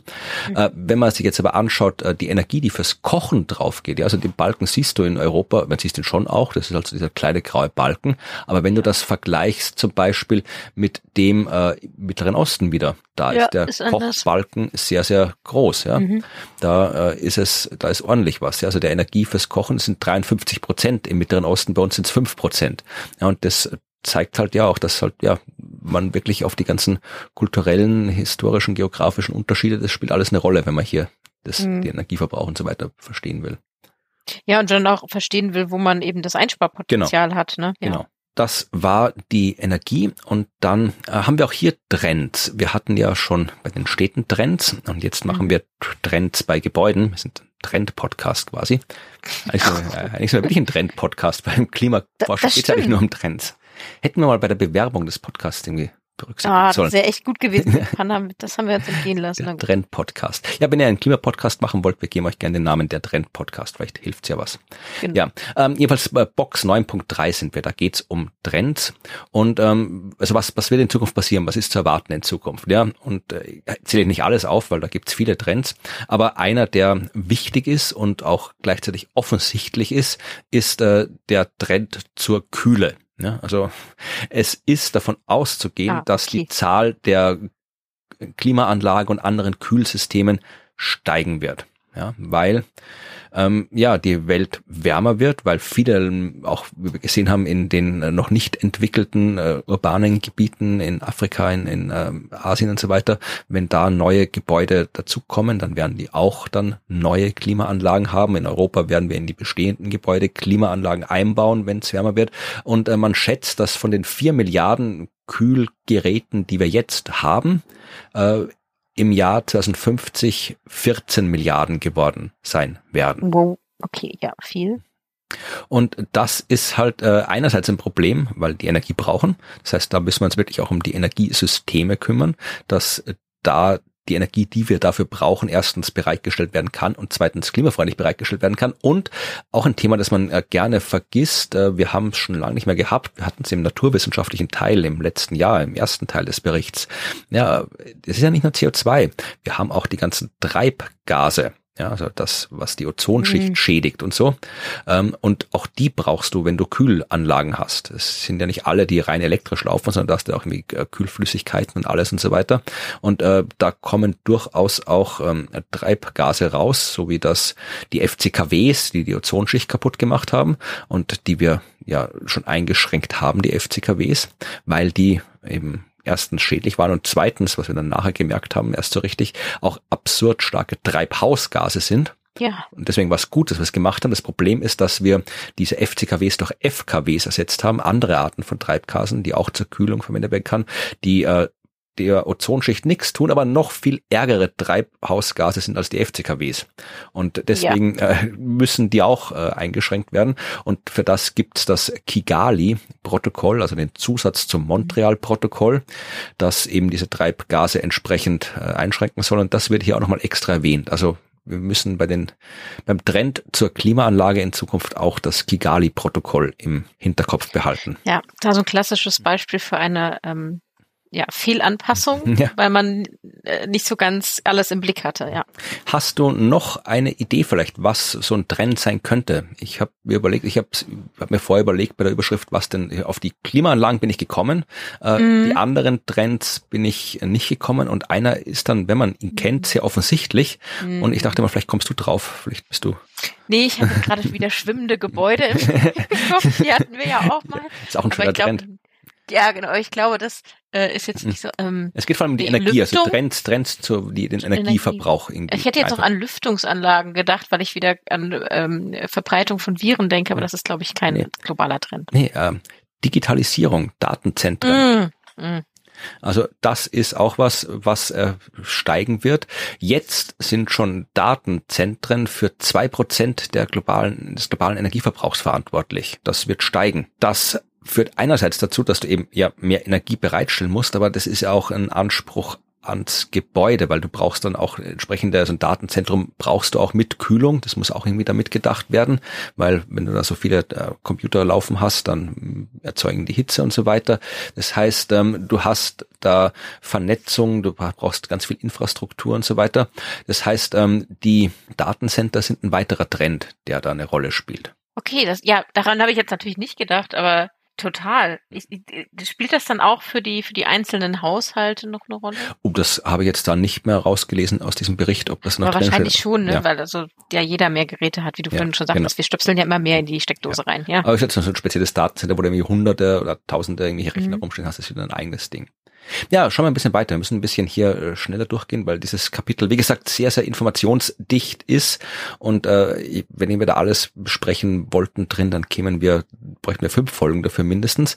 Ähm, es kommen zuerst noch ein bisschen Hinweise zur Vermeidung. Also wir sind jetzt langsam in die Bereiche angelangt, wo man schaut, was kann man denn tun, damit es ein bisschen besser wird. Da kann man sich natürlich mit Baumaterial beschäftigen, weil, wie gesagt, Zement äh, wird verwendet, Holz wird verwendet.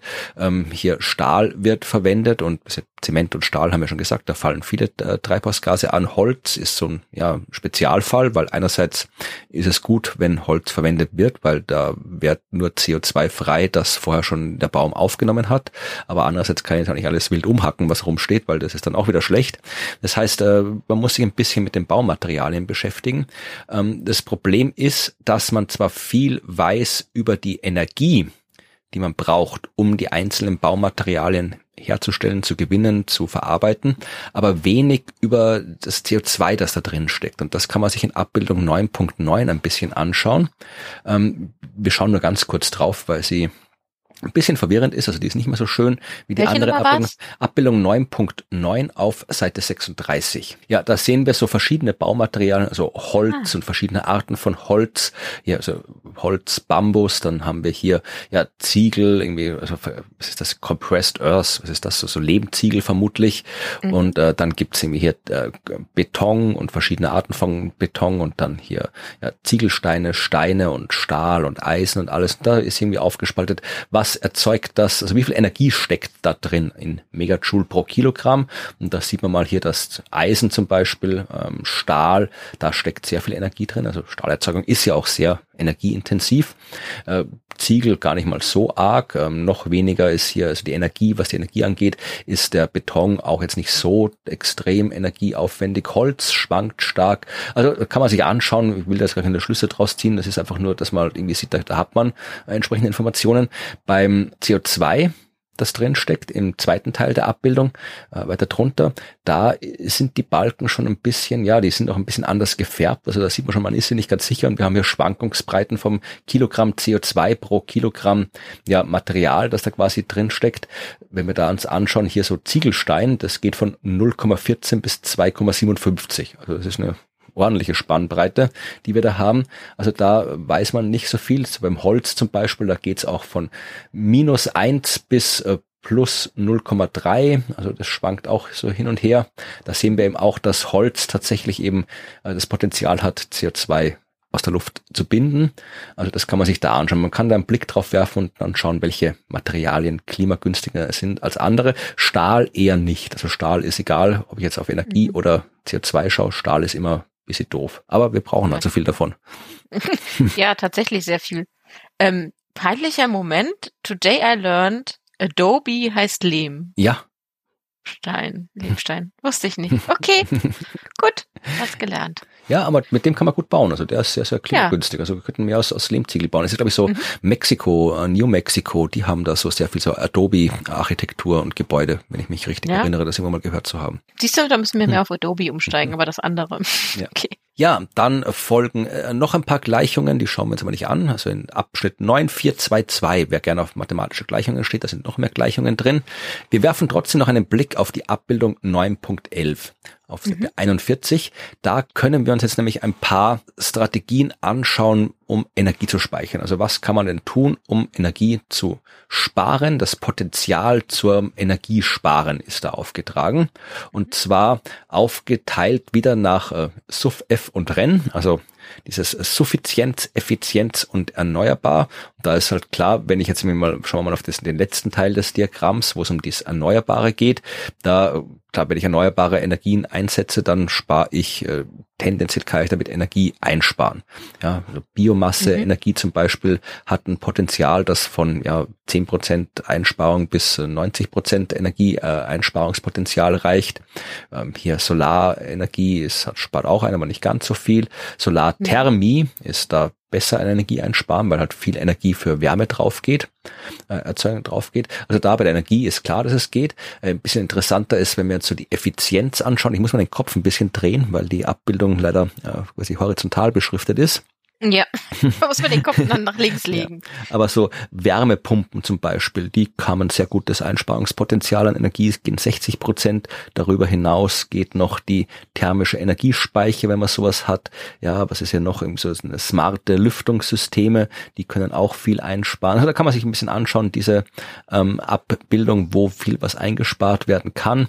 Äh, dann bei der Suffizienz, isolieren natürlich, hilft immer, hat auch ein sehr hohes Einsparungspotenzial bis weit über 60 Prozent hinauf. Äh, was du gesagt hast in der letzten Folge, die grünen Wände, ich glaube, das ist Vertical Greenery Systems, sind grüne Begrünung der Wände gemeint. Das hilft auch beim Einsparen von Energie.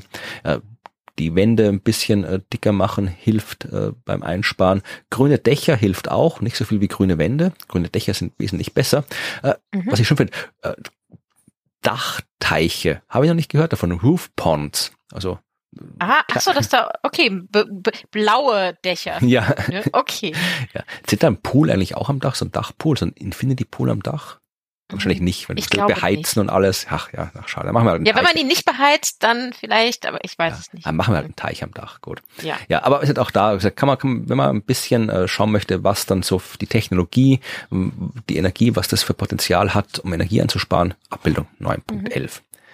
Dann folgt im Bericht äh, ein bisschen was zu Fallstudien. Das sind aber sehr viele Fallstudien, ähm, die ich dann auch ausgelassen habe in der Detailbesprechung, weil da jetzt auch ja, so viel Neues nicht drin war. Da ist ja zum Beispiel sowas wie Lagerhäuser. Da steht, es gibt Lagerhäuser, ähm, die sind hauptsächlich nicht bewohnt. Also insofern haben die da jetzt nicht so viel Potenzial zur Emission, aber natürlich äh, braucht man trotzdem viel Energie in so einem Lagerhaus, weil ich muss es vielleicht trotzdem ein bisschen heizen, je nachdem, was ich drin lagere. Ich muss es vielleicht sogar kühlen, das braucht Energie. Ich brauche dort, wenn dort Leute arbeiten natürlich, die müssen nachher aber das Zeug rausholen und selbst wenn es irgendwelche Maschinen sind, die es automatisiert rausholen, braucht es trotzdem Strom. Das heißt, 11 Prozent der gesamten Emissionen, die aus dem Logistiksektor stammen, die kommen von dem, was die Lagerhäuser erzeugen, freisetzen. Die Lager, also Wahnsinn. Okay, gut, ich, ja, hat man nicht so auf dem Schirm, ja. aber okay. Hm. Und äh, für die äh, österreichischen Hörerinnen und Hörer, mit Lagerhaus ist wirklich der generische Begriff gemeint, Gebäude, wo was gelagert wird und nicht die Baumarktkette Lagerhaus in Österreich. Ach, es gibt eine Baumarktkette Lagerhaus ja, bei euch. Okay, genau. cool. Kannte ich nicht. Ja, also die ist nicht gemeint. Ja, und dann haben sie historische Gebäude, haben sie auch erwähnt als Fallstudie. Ähm, ist übrigens definiert, historisches Gebäude ist alles, was vor 1945 gebaut ist. Und 30 bis 40 Prozent äh, der Gebäude in Europa sind historische Gebäude. Und äh, ja, die haben natürlich auch ihre eigenen ah. Probleme, wenn du die irgendwie klimafreundlich hinbasteln willst, weil kann jetzt nicht einfach hier, was weiß ich, den Reichstag begrünen außen also vielleicht schon. Also den kann man, hm. der kann wahrscheinlich alles machen mit dem. Da ist schon so viel gemacht ja. worden, der ist eingepackt worden. Wahrscheinlich kann man den begründen, aber ich kann jetzt nicht jedes historische Gebäude so einfach umbauen in ein energieeffizientes, smartes äh, nee. Gebäude wie jetzt. Also da muss man. Aber 1945 erscheint mir schon so so lange her. Also ich meine hier, also Düren, da standen nur noch zehn Häuser hier in Düren. Äh, alle Häuser sind äh, jünger aber ich habe trotzdem nicht das Gefühl, dass die jetzt so besonders gut zu sanieren werden. Aber das ist vielleicht, ja. ich habe keine Ahnung von Gebäude. Der, der Abschnitt 944 im Kapitel, da kann man sich mhm. noch mehr Fallstudien anschauen, wenn man möchte. Wir machen das jetzt nicht, sondern schauen noch weitere ja, Abwilderungsstrategien und so weiter hin und das, äh, was nicht technisch ist. Ja, also wir gehen jetzt weg von irgendwelchen äh, besseren Klimaanlagen oder smarteren äh, Fernsehapparaten oder was auch immer, sondern gehen auf das Nicht-Technische und auf das Verhalten, was man tun kann zum mhm. Abmildern. Und da äh, muss man schauen, es, es spielt natürlich auch die Umwelt eine große Rolle. Ja, es kommt darauf an, wie Temperatur draußen ist. Es kommt darauf an, wie oft scheint die Sonne, wie oft regnet es, wie ist die Feuchtigkeit, wie ist der Wind, äh, wie oft äh, ändert sich das Wetter. Ja, wohne ich im äh, Äquatornähe, wo im Wesentlichen das ganze Jahr über das gleiche Wetter ist, oder wohne ich irgendwo hier wie bei uns, wo es sich ständig ändert. All das sind Dinge, die man berücksichtigen muss. Ja, mhm. Das ist nicht unbedingt, kann man jetzt nicht großartig verändern, aber es ist zumindest was, was berücksichtigt werden muss. Was äh, auch wichtig ist, ist, äh, ja, wie viele Leute wohnen da? ja, im Gebäude.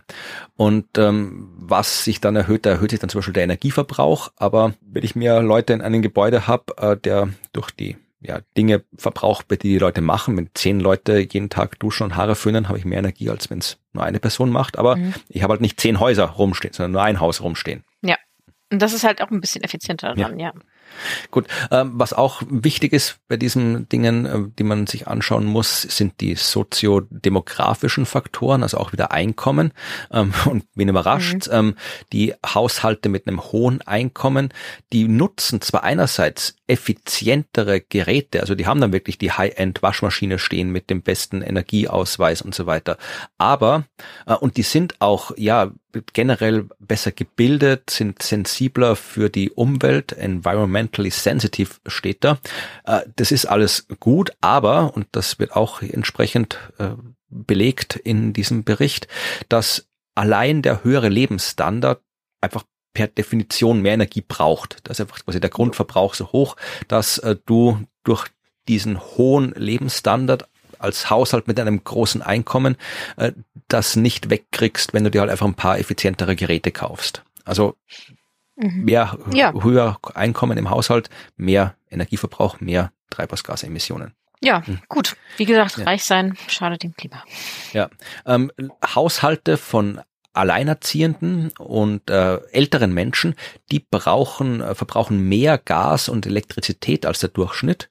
Ist auch interessant, äh, wird da jetzt auch nicht mhm. weiter erklärt, aber vielleicht ja, tut man mehr heizen oder vielleicht die Haushalte von den älteren Leuten, vielleicht ist da noch mehr Gasheizung als in den Haushalten, wo andere wohnen. Ich ja, weiß oder nicht. weil sie halt eben weniger Menschen äh, in, in, dem, in dem Haushalt an sich sind, wird pro hm. Kopf einfach mehr verbraucht. Ja. Kann auch sein, ja. Was, Aber man muss ja immer die Räume alle, hm. alle heizen, ja. ob egal, ob da jetzt eine oder zehn Personen drin sind. Okay. Was keine Rolle spielt, ist das Geschlecht. Hat keinen Effekt auf den Energieverbrauch. Mhm. Da, ja, gut. Ja ist nur extra angeführt, aber kann man auch mal sagen. Ja, also ist jetzt nicht so, dass man da jetzt irgendwie hier was machen müsste. Ja, äh, was auch interessant ist natürlich, dass das Verhalten am Wochenende und an Feiertagen wird mehr verbraucht. Logischerweise, weil das sind die Leute tendenziell eher zu Hause. Genau, genau. Äh, es spielt auch eine Rolle, äh, wie dann dein Arbeitsverhältnis ist, ja. Also ob jemand so wie du regelmäßig zu einem Arbeitsplatz fährt, der. Nicht das eigene Haus ist oder so wie ich, der von zu Hause aus arbeitet im Wesentlichen. Klar, ja, ja du hast natürlich zu Hause dann mehr Verbrauch. Ja, und das, äh, schreiben Sie auch, ist wirklich ein wichtiger Punkt, da weisen Sie extra darauf hin, ist wichtig, äh, weil man muss in diesen ganzen Modellierungen, die man macht, um herauszufinden, was in der Zukunft passieren wird, muss man dieses, dieses, diese Arbeitsverhältnisse irgendwie einbauen, weil sonst kommt Schwachsinn raus. Wenn ich nicht berücksichtige, dass so und so viele Menschen äh, eben äh, zum Arbeitsplatz müssen äh, oder von zu Hause aus arbeiten und ob das jetzt eher Leute sind, die ein höheres Einkommen haben, ein geringeres Einkommen und so weiter. Also das muss man mhm. berücksichtigen. Ja, muss man, glaube ich, ja auch generell bei fast, fast allem berücksichtigen, weil wenn du natürlich zu Hause arbeitest, sind ja nicht nur die, die, Energieverbrauch ist ja nicht nur dann zu Hause, sondern auch die Kosten liegen ja auch bei den Personen, ja. Genau. So, aber jetzt kommen wir mal zu ein paar äh, konkreteren Maßnahmen. Das nennt sich in dem Fall den Abschnitt, den wir uns anschauen, Passive and Active Design Management and Operation. Also das sind so ein paar Optionen, die jetzt nichts mit irgendwelchen technischen Innovationen zu tun haben, sondern wirklich im Design. Also Design heißt in dem Fall, ja, den Kühlschrank nicht neben den Ofen stellen oder den, den Heizkörper nicht, äh, weiß ich, neben die offene Terrassentür oder was weiß ich. Ja, also das sagen Sie, das ist hat kleine Effekte, aber es ist ein Beispiel für Design. Äh, Passiv Management, das, ähm, das ist ein schöner Begriff. Äh, passives Management heißt so viel wie Pulli anziehen, statt die Heizung aufdrehen. Ach, okay, gut. Ich, weil ich hatte mich schon gefragt, was, was bitte Passiv und Management miteinander. Okay. Ja, also mhm. das oder halt ja äh, nur einen Raum im Winter heizen und da alles machen. Das war einfach gesagt. Das ist passives Management. Aktives Management, das, ähm, da geht's wirklich um, ja, das Ganze aktiv zum Managen. Ja, das war jetzt keine Erklärung. Aber halt, wenn ich jetzt zum Beispiel die Beleuchtung, die mein Haus innen und außen hat, aktiv in dem Fall anpasse, manage, dass halt nicht, äh, wenn ich jetzt so Zeitschaltuhren haben, habe keine Ahnung, dass die jetzt ah, nicht ja, irgendwie, ja. habe ich zum Beispiel hier, also wenn die, es gehört nicht mehr, ich wohne hier nur zur Miete, aber ich habe hier bei meinem äh, Büro, das ich von außen betreten muss, also ich habe, also ich muss außen eine Treppe hochgehen, dann komme ich in mein Büro im zweiten Stock und da ist an der Treppe ist so eine Zeitschaltuhr mit einem Licht oder ein Lichtbewegungssensor und mhm das geht halt immer an, das Licht. Auch jetzt, wenn ich mittags im hellen Sonnenschein rausgehe. Und wenn ich das jetzt quasi hier effizienter machen würde, dass da noch irgendwie noch eine Zeitkomponente mit drin ist, dass das halt nur irgendwie mit Sonnenaufgang, Sonnenuntergang abgestimmt ist und so weiter, ja, dann ist das effizienter. Und das ist quasi was, was man aktiv Management managt. Ah, ja, also in meinem Büro äh, äh in Köln habe ich einen Bewegungsmelder an der Heizung. Ach, ja, das ist ein bisschen, also ich hätte es eigentlich gerne, dass der für Viertelstunde, bevor ich komme, weiß, dass ich komme, eine Viertelstunde heizt, dann ausmacht. Für die Stunde, die ich da bin, reicht das. Stattdessen, naja, okay. Da musst du dich bewegen, damit der warm wird, ist ja. Mhm. ja. Das ist ja, interessant. Ja. Äh, und auch ganz wichtig ist hier, was unter effizientes äh, und, und aktives Management fällt, ähm, ja, kochen. Ja, also Kochen ist mhm. ganz wichtig. Du kannst hier, hatten wir auch schon diese grünen äh, Default-Einstellungen. Ja, das, das gibt immer oft irgendwie so ein Ökomodus oder sowas oder dass du äh, heißes Wasser, je nachdem wie das Zeug ist, also ein Wasserkocher ist vielleicht besser, als wenn ich jetzt irgendwie äh, das am, am Herd mache. Wenn ich mir ein Ei kochen will, dann nehme ich vielleicht einen Eierkocher, da wird eine minimale Menge an Wasser erhitzt, als wenn ich den ganzen Topf voll Wasser koche, nur für ein, äh, ein Ei oder so weiter. Also auch das sind so Standby-Dinge äh, entsprechend reduzieren und so, diese ganze Standby-Geräte, die rumstehen. Das ist alles Kleinkram, aber fällt unter aktives Management. Mhm. Was auch dazu gehört, gehört, ist ähm, die Standardeinstellungen an der Heizung irgendwie zu verändern. Also je nachdem, äh, da kannst du wirklich, je nachdem, wie du es einstellst, ähm, zwischen 5 und 25 Prozent äh, an Einsparungen kriegen. Oh, ja. okay. So, und ähm, das ist auch ein interessanter Anteil. Also die Bereitschaft, solche passiven und aktiven Maßnahmen zu machen, mhm. die ist unterschiedlich. Also äh, für manche Sachen ist, ist, ist sie hoch. Ja, also zum Beispiel, ja, äh, dass du den Topf äh, den Deckel auf den Topf tust beim Kochen, ist da explizit angeführt, äh, Licht abschaltest äh, im Raum, wenn du da nicht drin bist, die Temperatur vielleicht um einen Grad, ein Grad senkst, da gibt's mhm. Bereitschaft. Äh, nicht so viel Bereitschaft gibt's bei, ja, sich im Pulli anziehen zum Beispiel. Da sind die Menschen nicht so bereit dazu.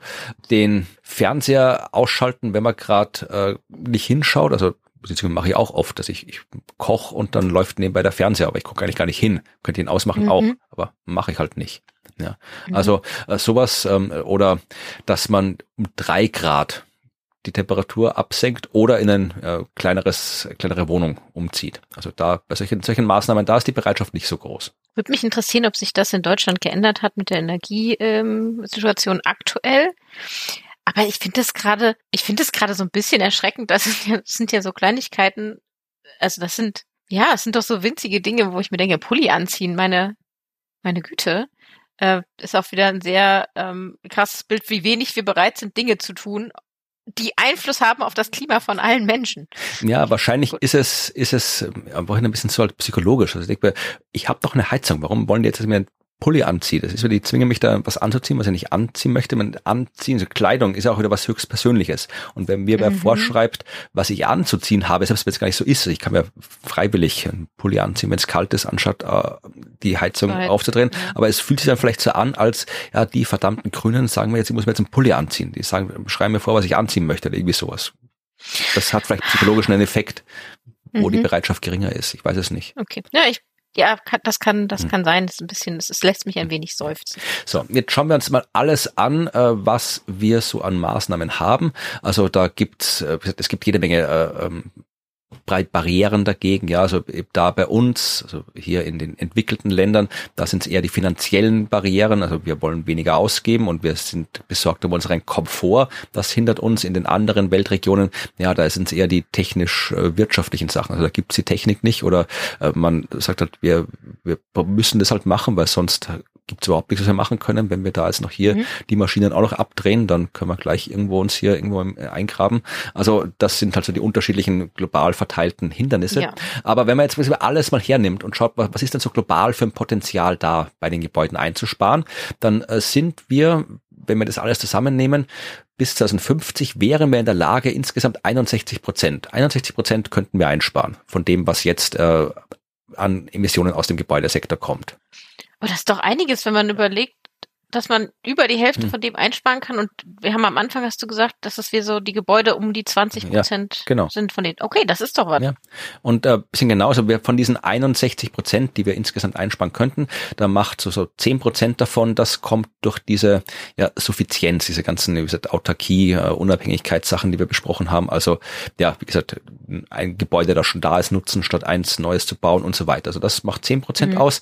42 Prozent, äh, die kommen durch ja, neue durch, durch die Effizienz, ja, also durch das, was wir halt der bessere Geräte, energiesparende Geräte, energiesparendere Praktiken, darf man nicht vergessen. Effizienz heißt nicht nur eben den energiesparenden Fernseher zu kaufen, sondern den energiesparenden Fernseher dann auch abzuschalten, wenn ich nicht fernschaue. Also Technologie und ja. Praxis ist da bei der Effizienz dabei. Und äh, der kleinere Teil, neun Prozent äh, von diesen Einsparungen, der kommt von den erneuerbaren Energien mit dazu. Also ja. dass, dass wir mehr erneuerbare Energien nutzen. Die sich entwickelten Länder können 59 Prozent einsparen von dem, wo sie jetzt sind. Die entwickelten Länder, wir können 65 Prozent einsparen von dem, wo wir jetzt sind. Das heißt, wir haben mehr Potenzial einzusparen als die Länder, die sich gerade auch entwickeln. Und das größte Einsparungspotenzial, das hast du tatsächlich in Europa und Nordamerika. Da ist das Potenzial so bei 85 Prozent und in den anderen Ländern dann entsprechend weniger, 45 Prozent Asia-Pazifik und so. Mhm. Dann gibt es auch ein längeres Kapitel, wo erklärt wird, wie das alles äh, auf die anderen gesellschaftlichen, wirtschaftlichen, finanziellen Umweltaspekte äh, Einfluss hat, also die nachhaltigen Entwicklungsziele und so, was da alles mit äh, noch reinspielt, weil ja zum Beispiel hier Frauen, Frauenrechte, das ist ja auch ein großes mhm. Thema bei den nachhaltigen Entwicklungszielen und das ist jetzt so, also in Afrika zum Beispiel leben 70 Prozent der Kinder in Haushalten, die momentan durch äh, ja mit wo gekocht wird, nicht Elektroherd, sondern mit irgendwas, was halt tendenziell umweltschädlich ist und äh, müssen im Schnitt 15, in manchen Ländern bis zu 30 Stunden pro Woche das Zeug sammeln, was sie brauchen zum Kochen. Also jetzt nicht das Essen, aber Holz oder äh, Wasser und so weiter, was halt nicht nur erstens durch die ganze umweltverschmutzenden Aspekt und den gesundheitlichen Aspekt dieser Brennstoffe eben gefährlich ist für die Gesundheit und äh, zweitens vor allem, naja, wenn du 30 Stunden pro Woche damit beschäftigt bist, das Zeug zusammenzusammeln, das du brauchst, damit du kochen kannst, dann hast du wenig Zeit, um dich auszuruhen oder in die Schule zu gehen. Und das gilt halt für Kinder, das gilt für Frauen, weil die werden mit dieser Arbeit belastet und das hindert halt die ja, nachhaltige Entwicklung. Und das würde ja. sich ändern und bessern, wenn man da was anderes macht. Also da spielt das mit rein. Äh, auch für die Wirtschaft ist es interessant. Ja, also wenn wem die Frauen sind mir wurscht in Afrika, äh, mir ist die Wirtschaft wichtig, ich möchte reich werden. Ähm, wenn du ein Haus zu verkaufen hast, hast du ein Haus zu verkaufen? Nein. Aber wenn du eines hättest, dann würdest du einen besseren Preis bekommen, wenn du das Haus als sehr äh, mit, mit äh, Energieeffizienz und anderen irgendwelchen nachhaltigen grünen Features ausstatten kannst, dann kannst du das für teurer verkaufen als ein normales Haus. Zwischen eineinhalb und ja. 30 Prozent kannst du da kriegen, also mehr kriegen als sonst. Mhm, also mhm. egal, ob du es aus Menschenliebe oder für die Wirtschaft machen willst, es lohnt sich, die Gebäude klimafreundlich zu machen. Ja, das äh, ist, ist, ist so simpel, aber mach das. Doch. Genau. Ja. Ja, äh, dann gibt es natürlich wieder den Politikteil äh, im Bericht, wo äh, über Gesetze gesprochen wird und was man alles machen kann. Äh, tun wir auch nicht im Detail, das ist ja auch teilweise klar, dass da, äh, wenn es ein Gesetz gibt, das sagt, wir machen jetzt in den nächsten zehn Jahren alle Gasheizungen weg und machen da vernünftige Heizungen rein und Wärmetauscher und was auch immer und das Gesetz nicht nur gemacht wird, sondern auch dafür gesorgt wird, dass die Menschen das äh, sich leisten können, das zu machen und so weiter, ja, dann ist das hilfreich. Also man muss sich ich nicht erklären, warum die Gesetze da gut sind. Äh, das Problem ist, dass es eben nicht nur Gesetze braucht, sondern eben auch Investition. Das kostet ja, ja durchaus was. Ja. Äh, und auch da haben wir wieder eine der berühmten Lücken. Da haben wir den Investment Gap und zwar einen Very Large Investment Gap. Momentan geben wir 200, also 193 Milliarden Dollar aus für eben Energieeffizienz in Gebäuden. Am meisten davon in Europa, gefolgt von USA und China. Aber das ist noch viel zu wenig. Wir müssen das äh, mindestens äh, verdreifachen bis fast verfünffachen, damit wir tatsächlich das äh, ausgeben, das investieren, was nötig ist. Und mhm. da ist natürlich dann auch die Politik dann wieder gefragt. Das ist auch äh, ein schöner Abschnitt. Da wird zuerst lange gesprochen über alles, was du machen kannst. Also so Energielabels, Gebäudecodes und so weiter. Baumittel klassifizieren und nach allen äh, Klima, ja. das kann man alles machen und wird auch schon gemacht. Mhm. Aber dann, wie gesagt, so Enforcement of Policies is of key importance. Also es nutzt nichts, einfach nur zu sagen, wir machen ein Label. Du musst dann auch schauen, dass die das Label irgendwo draufkleben, das auch dürfen. Also äh, wenn du Energiestandards ja. hast, dann müssen die erstmal unabhängig etabliert werden. Es muss auch gleichzeitig in jedem Gesetz, das mit Energiestandards zu tun hat, äh, auch was vorgesehen sein für ja Stichproben, äh, für Strafzahlungen, wenn das nicht gemacht ist, Sanktionen und so weiter. Also wenn das nicht gemacht wird und vor allem wenn das dann auch nicht durchgesetzt wird, wenn du dann vielleicht irgendwo ja da hier mal kleinen Scheck rüberschiebst, damit dann du trotzdem irgendwie das schöne Label kriegst und nicht das nicht ganz so gute Label und so weiter, dann nutzt das alles nichts. Mhm. Ja. Und ja, also ich meine, man muss ja auch wirklich so weit denken, also wenn man jetzt nochmal auf hier in, in, in Europa und Verteilung denkt, ähm, Menschen, die in Wohnhäusern leben mit viel, also Mehrfamilienhäuser, wo vielleicht eine große Investmentfirma dahinter steckt, die kein Interesse daran hat, vielleicht das energieeffizienter zu machen, weil die Kosten für die Energie liegt doch bei den Leuten. Mhm, ja. Da muss man ja auch Anreize schaffen, dass das dann trotzdem passiert. Also man muss das ja irgendwie hinkriegen, dass es trotzdem passiert, weil dann sitzen da ja wieder Menschen, die sowieso schon kaum Geld haben und dann auch noch auf sehr hohen Energiekosten sitzen und Energie viel produzieren und können es gar nicht, also können gar nicht von sich aus reduzieren, weil sie wohnen zur Miete. Ja, genau. Ja, das sind Fragen und Probleme, ja. Genau, und da, wie gesagt, äh, sind wir an dem Punkt, wo wir am Ende mhm. fast jedes Kapitels sind, dass die Politik da noch einiges machen muss. Wir schauen noch, äh, bevor wir ganz am Ende sind, auf mhm. die FAQs, die waren jetzt nicht so spannend. Eine FAQ wollte ich mir da doch noch anschauen, die FAQ 9.3. Äh, was sind denn die effektivsten Maßnahmen und Regelungen, um das ganze Gebäude, den ganzen Gebäudekomplex zu dekarbonisieren? Und da heben sie zwei Punkte hervor. Erstens dieses ganze Suffizienzkonzept, also das ganze Konzept der Sufficiency, der, der Unabhängigkeit, der Autarkie.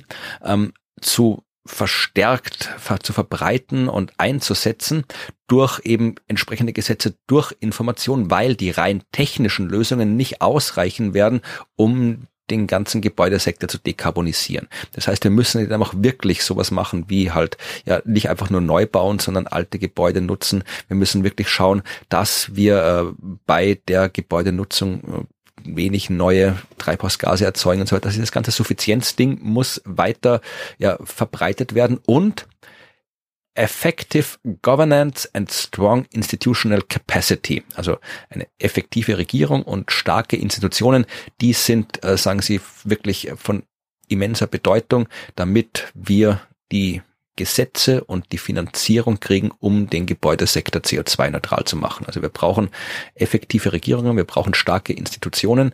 Nur dann kriegen wir das hin, weil das ist alles so unterschiedlich, äh, die Arten von Gebäuden, die Nutzungsarten, die Menschen, die da drin ja. sitzen und das machen, was sie wollen. Das heißt, das kann man nicht einfach so sich selbst überlassen, diesen Sektor. Du kannst doch nicht einfach mal so, so ein, so ein Gesetz rausschmeißen, sondern du brauchst wirklich eine sehr überlegte, effektive Regierung. Du brauchst starke Institutionen.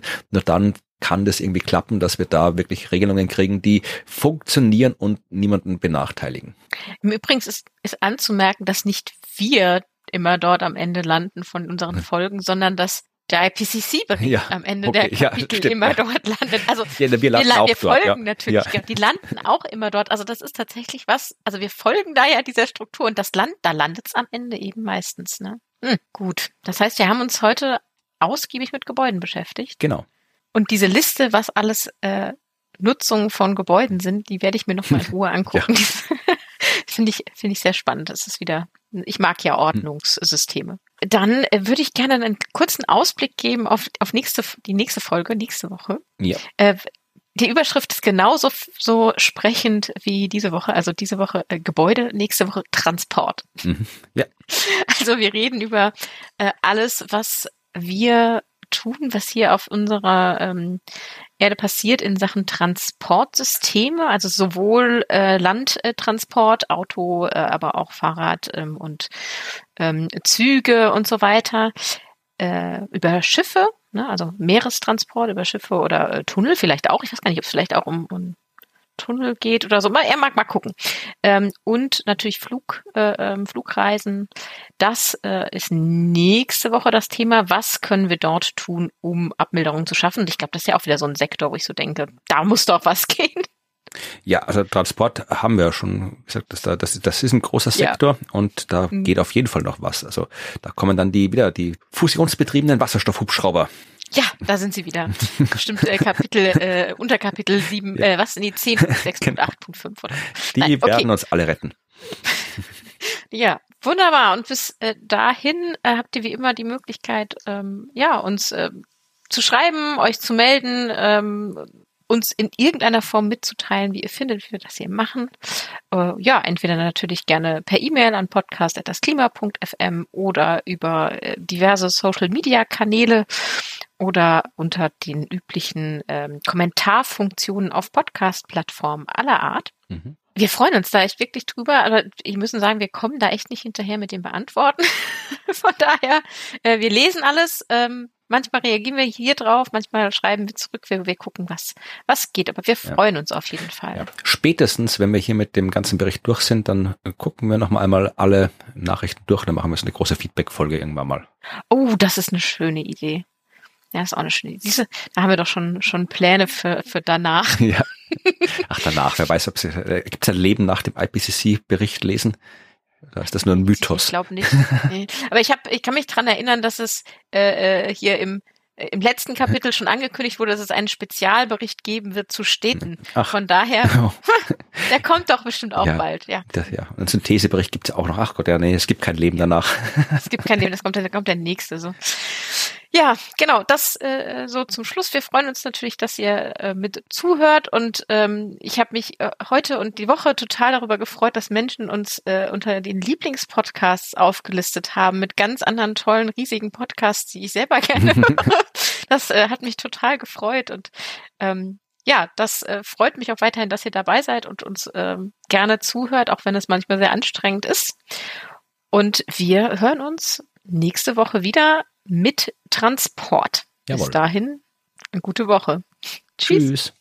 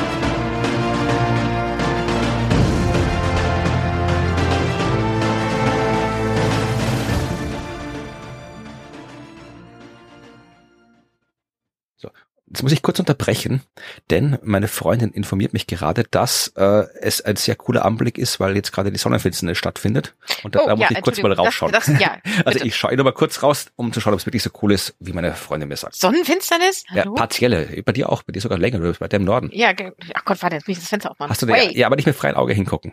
Das, Nein, natürlich ja. nicht. Ich habe hier noch eine Sonnenbrille rumliegen. Warte. Ja, Sonnenbrille ist auch nicht so gut. Nee, reicht auch nicht. Ja, also? Sonnenfinsternisbrille bräuchtest du eigentlich. ja warte, ich habe eine. Ja, ich habe zum Glück eine. Ja, wir unterbrechen kurz zur astronomischen Beobachtung, dann machen wir weiter. Alles klar.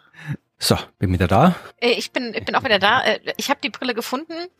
War total nutzlos. Es ist draußen einfach komplett bewölkt. Ach so, nee, wir haben hier strahlenden Sonnenschein. Ich habe mich versichern können, dass die Himmelsmechanik noch weiter das tut, was sie auch tun soll. Also man sieht schön ein kleines Stückchen Mond vor der Sonnenscheibe. Und ich werde das rausschneiden und in die Outtakes geben, aber dann wissen die Leute mit astronomischer Exaktheit, wann wir diese Folge aufgenommen haben, wenn sie das hören. Tatsache, stimmt. genau. Und dass es bei dir Sonne war, bei mir bewölkt. Genau. Ah, Aber es ist toll. Ich finde, ich finde diese Sonnenfinsternisbrille und denkst so, yes! Und dann guckst du so raus und denkst dir so, no.